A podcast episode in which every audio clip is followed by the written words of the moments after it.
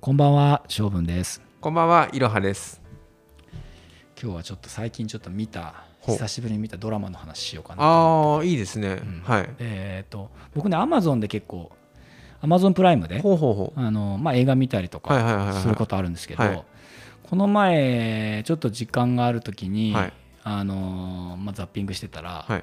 あのビバリーヒルズ青春白書っていうのがはいはいはいはいはい。出てきて、外国人の古いですよね、あれでも。そう古い、はいもう、ん？30年ぐらい前とかになりますよね。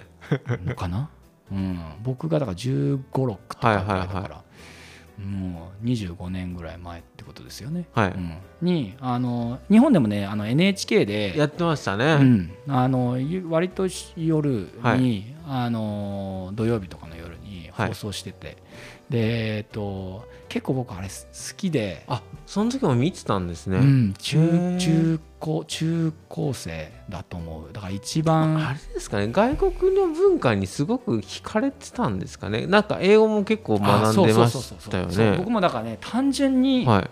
ぱ憧れたんですよね。ははははで結局その当時一生懸命勉強してたのって、うん。やっぱ憧れてたからっていうのが、あのあったんだと思うんですよね。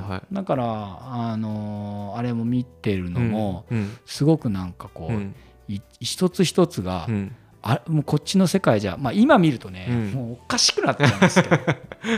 あの向こうそのビバリーヒルズっていう、まあはい。まあ、もう今ね言葉聞けた聞いただけでも分かる人があるのは多いと思いますけど、はい。あのある、まあ、ある高級住宅街のアメリカのねね。ではい。そこの、はい。まあ、最初高校生の話はい。なんだけど、はい。もう最初からねスタートから、はい。えーその高校生たちが高校に通うのにはい。マイカーであでしかもなんかオープンカーとか、はいはいはいはいまあ、はいいわゆる、まあ、まあまあな高級車みたいなのがはいはいはい。ぶわーっと乗りつけるっていうシーンから始まるんですよ。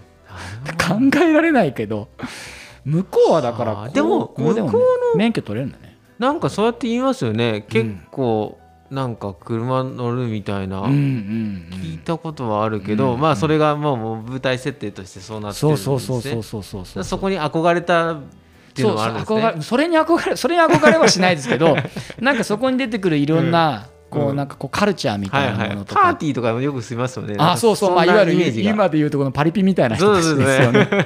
考えられなかったけど、はいはいはい。なんかすごいなとかってあ思って、はい。でまあ結局あれその向こう本国でもはい。やっぱりすごく人気あだったから、あのー、90210って向こうは言うけど90210うん。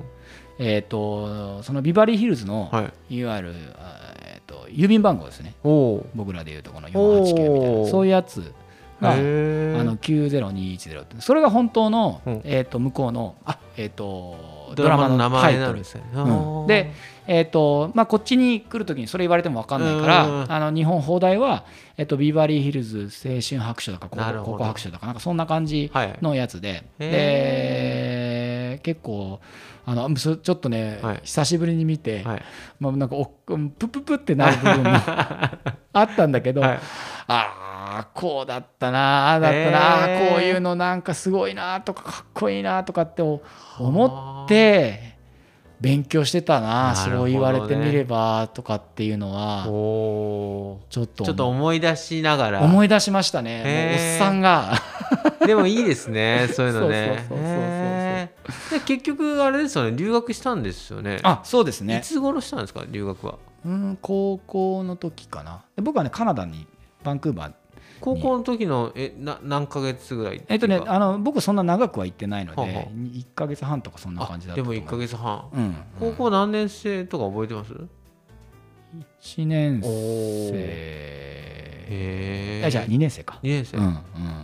あでもいい時に行きましたね。やっぱり若い時にねやっぱりそこで。うん。今いな今の現代で行くのとちょっとその30年前だったらちょっとまだ行きにくかったし、うん。あの頃に世界をちょっとね、うん。外国を見れたっていうのあカナダのどこ行ったんですか？バンクーバーっていわゆる西海岸の方ですね。でもあそこはね、うん。あのあのカナダだからカナダって割と、あの移民の国じゃないけど、い。あのいろんなあの人種の人がはいいたりとかするので、うん。あの特にバンクーバーはうん。日本人多くって、おー。あのーまあ、日系人、はい。えー向こうにも定住してる、はい。あのー日本人の血筋を引いてる、はいえー人たちが結構多くって、はい。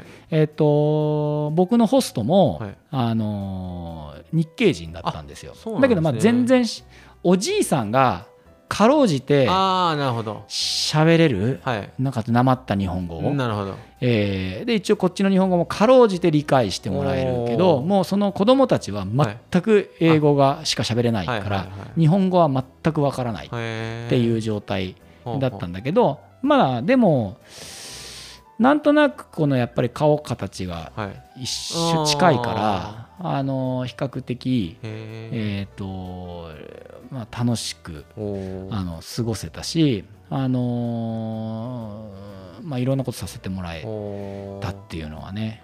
ビバリーヒルズ青春白書みたいなことはあったんですそれはねないです。か パリピみたいなことはないです。ないです。ないです。もう小さなあの日本人がなかったんですかうろうろしてるだけなので そんなことは。なんだオープンカーとかに乗っちゃったのか。なないないないないないない。そうなんですか、うんうん、そんなことはないですね。はははだけどなんかすごくいい環境でいいですね。うんうん。まあ、自然も豊かだったしいろんなことができたし。いろんな結構でもそういう意味ではね、うはい。あのえいろはさんはじゃあそういう時の青春青春のっていうとあれだけど思春期の、はい、い、わゆる中高生の時,、うん、時のうん、なんかバイブル的な僕あれあれみたいなのってありました？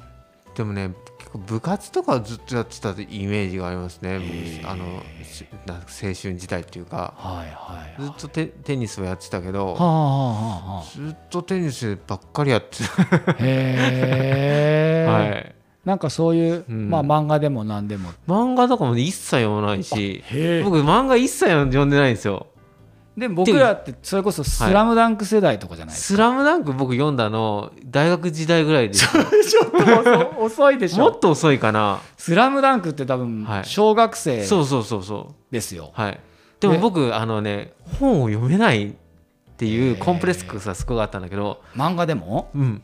もうとだからジャンプとかをみんなが読ん、うんうんうんみんなで読んだりしてたじゃないですか、うん、あのスピードに全然ついていけないからああペラペラペラペラはいめくられちゃうのが、全然もう読むことできないしなんでみんなこんな本を読めるんだろうなって思ってたんーで。漫画漫画ですよ漫画いやいやいやいやいやいやそれが全然読めなかったんですよ。へえだからいそうですか、はい、今だそういうさ、あのね、そういう本を読めるようになったから、うん。それは本当大学時代に、うん。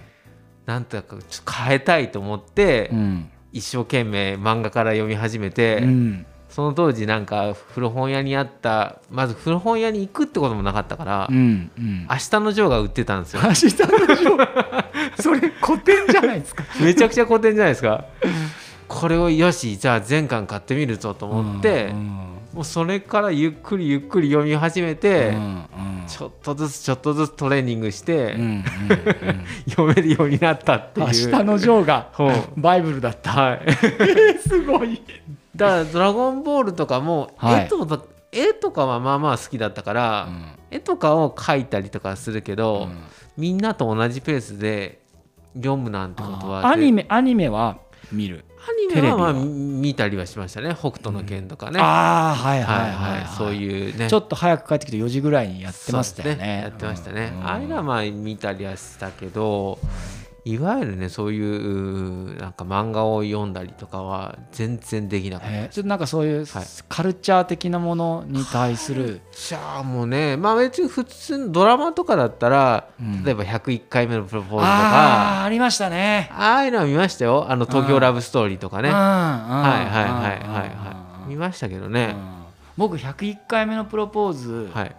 えっ、とちょうど小学生だったと思うんですけどはいまだねその時そういうものを見せてもらえなくて。なるほど。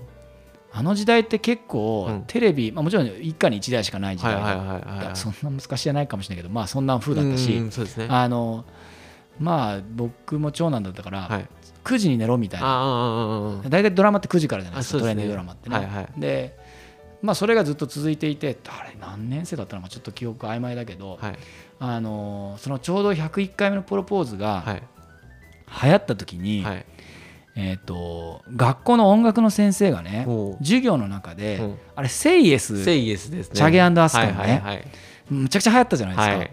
であれをねうん。ピアノで弾いてくれるのっておすっげえ盛り上がってーなるほど。クラス中が、はいはい。でみんな歌うわけですよ、はいはいはいだけど僕は知らなくてなるほど。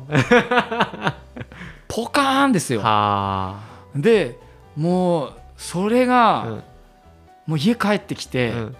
もうこう分かんないっていう話になってで、えー親に頼んで、うん。えードラマは見せてもらえなかった最後まで。だから僕101回目のプロポーズは結局時間差で見ましたね。ああなるほどね。再放送で。はいはいは中学生か高校生かはいはいだからオンタイムでは見てないんですけど、はい。だけど CD だけはああの買ってくれあてなるほど初めて僕が買ったあ。CD はセイエス「セイエスへえ見たことのない101回目のプロポーズの主題歌をく みんなにみんなが大合唱してるのについていけないなって言って、ね。親に頼んであ。のはあ初めてそのいわゆる音おなはい。レコード屋さんって言ったらいいんですかね、まあ、CD ショップッに、えー行って、はい。でまだ当時あのカセットテープとかも売ってた時代そうですね。に、えー CD シングルってやつで。こういうやつで縦縦長のパリって割割れるやつですね。あれを、はい。あの買ってもらってあ唯一家に1台あった父親の CD デはあッキではあはあ聴いた。じゃあ死ぬほど聞いたんじゃないですか死ぬほど聴いたと思いでます。すよね。はいはいへえ、でもなんかいい思い出ですね。バイブルですね。そうそうそうそう。見てないけどねとリアルタイムでは、そうそうそう。でもあの時の はい。なんだろう。ん、うなんかこう孤独感っていうか。もう分かりますあの時代ってテレビがもう本当にキングで、うもう全部その話題じゃないですか。見てないと次の日あいやのまあのけそうですよ。者とまでは言わないけどうん。クラスの話題についていけないっていうのがそうですよね、うんあもうそれこそさはい。さっきのそのジャンプの話もそうだけどうんうんうん。ジャンプもうん。みんな読んでたから男の子そうですよね。なんかははい。読んでないとはい。もうあの何々のうんうんうん。んあのあのページがさみたいな話されてもはい。ちんぷんかんぷんだそうですよね。と結局お前つまんねえやみたいな話になりますよね、うん、なっちゃってて、わはい。割と僕はあの漫画もよ買ってもらえなかったような気がするからジャンプって買ってもらってないんですよ。それこそあの、はい。ろはさんが今言ったように友達がよ読んでるやつを横で見ているみはいたいなそんな感じだったんでドラマも見せてもらえてないしへー。9時には寝てたから。うなるほど、うん、だから結局ね、はい。えーそういう意味ではこの孤独感？そのみんなのその文みんなのそのちょうどみんなが聞いてる文化にはい。触れてない感は結構あったな。でも高校生になるとだいぶじゃああのその絵がだいぶゆる緩くなりましたね。そうっすその青ね春白書もなんか深夜にやってた。あテレビはね、うん。まあその当時それぐらいだったらもうさすがにもう、だいぶ、まあ、て深夜って言ってももう10時とか11時とかそれぐらいなんではい。確か。でももう NHK だし。自分自分であれだかな部屋にテレビがあっあテレビはなかった。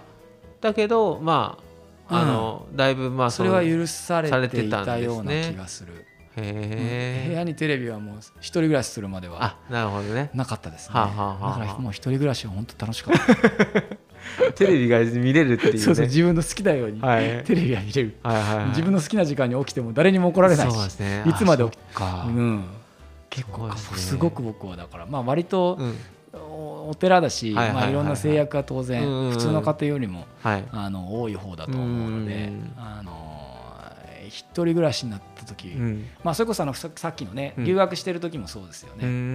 なるほど。うん、あの自自分のことを誰も知らないうん。ところに、うん。ただの日本人の男の子っはい。ていう状況の中にポコンと行くっていうのは今までやっぱ新鮮で、はい。それまではやっぱりねどこどこの誰々みたいなものが常についてる状態で。なるほど。特にまあ、ある種、うん、お寺の子だかうらみんな知ってますもんね。中学校中学校みんなずっとそうだし、はい。はいでそれが、あのー大きく剥がれるっていううか、そこに僕ポコンっていくとね、はい。まあ、あもちろん日本人っていうそのラベルだけは残るんだけど、はい。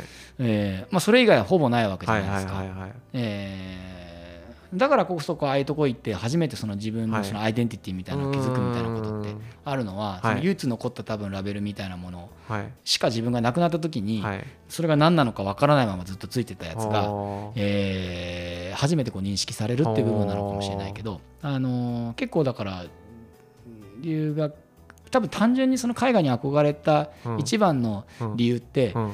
一番対極にあると思ったんですよね。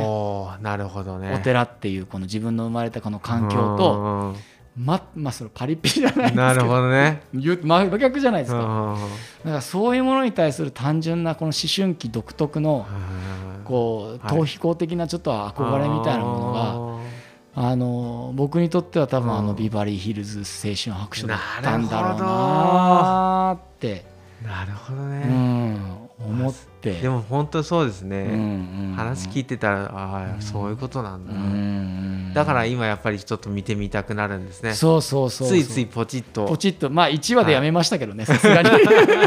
見てられない。なんかちょっと恥ずかしくなっちゃってそんなもの見てた自分に。なるほどね。うん、くだらねえと思ったなるけど、ほどね。でもあれに憧れたんですね、そうですね。やっぱり対局だったし。うん。そうそうそうそうそうそう決してね、はい。僕はもうなんていうの？はい、あのこういう環境に生まれて、うん。なんかそれをこう素直に受け入れて、うん、まあ、その世界の中でまっすぐ成長してきた人間ではあ決してないからーなるほど。あのある意味ではそうじゃないところ、そうじゃないところへ、うんずーっとずーっと離れていこうみたいなことしてたら、はいはいはい。気がついたら一周回って元に戻ってきてたみたいな感じ、でもな部分が。それそれによってこうこういうふうにあんなんかないいろんな角度からうん。見れるっていうのはあるかもしれないですね、うん。あまりにもまっすぐ来ちゃうとう、ん。うん疑いもないところで来来すぎちゃって、うん。うん。他の世界知らなすぎるっていうパターンもありますもんね、もうですね。少し多面的にね自分のポジションを見るっていうのは、そうですね。まあだから寄り道するじゃないけど、うん。うん回り道する。まあ急がば回れみたいな感じで、しっかりと前進みたかったら別にはい。まっすぐ進むこと以上にちょっと回っていくぐらいの方が、はい。あのかえって、うん。えーいい時もあるのかもしれないから、ね。まあ、特に思春期のあのなんていうんですか、えーこう迷う感じ、うん。えーは、はい。えー大事な感覚なのかな。僕はだからあれ見ててね今の子たちはどういうものがうん。バイブルなんだろうっていうのはちょっと思ったんですよ。そうですね。昔の方が、はい。まあ、僕らもそうだけど、はい。あのー結構そういうのって分かりやすかったじゃないですか。うんわかりやすいと思います。僕らのもっと上の世代なんかもっと分かりやすいと思うんわかですよね。りやすいと思います。はい。うんうん。けど今の人たちはそういうの分かりにくいからな本当それぞれなんでしょうね。だから探探さないといけないっていうのもあるかもしれないですね。自分で。うんうん探せる子はいいですけどねはい。探せない子もいるじゃないですかですよね。だから探せないことがなんか悪にならないようにだけはしたいなあとー別にあと情報も多すぎてうんくちゃくなんか本当わからなくなるっていうのはあるかもしれないですね。あー僕らの時は少なすぎて、少なすぎるからね。うん。わかりやすいっちゃわかりやすいよね。うん。うん。本当ね。そうだな。だから今の時代に僕青春青春時代って言葉もう言わないんだろうな。はあ。けど今の時代にうん。あの年を送っていたらうん。どんな風になっていたんだろうっていうのはんちょっとねうん。考えちゃうしうん。まああの僕もまあ小さい子がいるから、はいはいはいはい。この子たちの時代はまた全然違う方向に行くんだろうなそうですねと思って、うんうんうんちょっと自分のね、うん。はい。思春期のある種チブみたいなものをポチッと見たところで、はいちょっといろいろ思いました、うん、本当ですね。まあ誰しもがあると思いますけど、まあ別にあの黒歴史っていうわけじゃないんだけど ちょっと恥ずかしいねあのポッとするような、はい。あんまり言いたくないようなはいはいはい。歴史みたいなもの、うんでもそれにちょっと一回今になって見てる見るとはい。なんか意外と自分の道のりみたいなものうんが俯瞰できて本当ですかも。しれないなと思いましたね。はい、じゃあ今日はまあこの辺でまた来週。はい。また来週。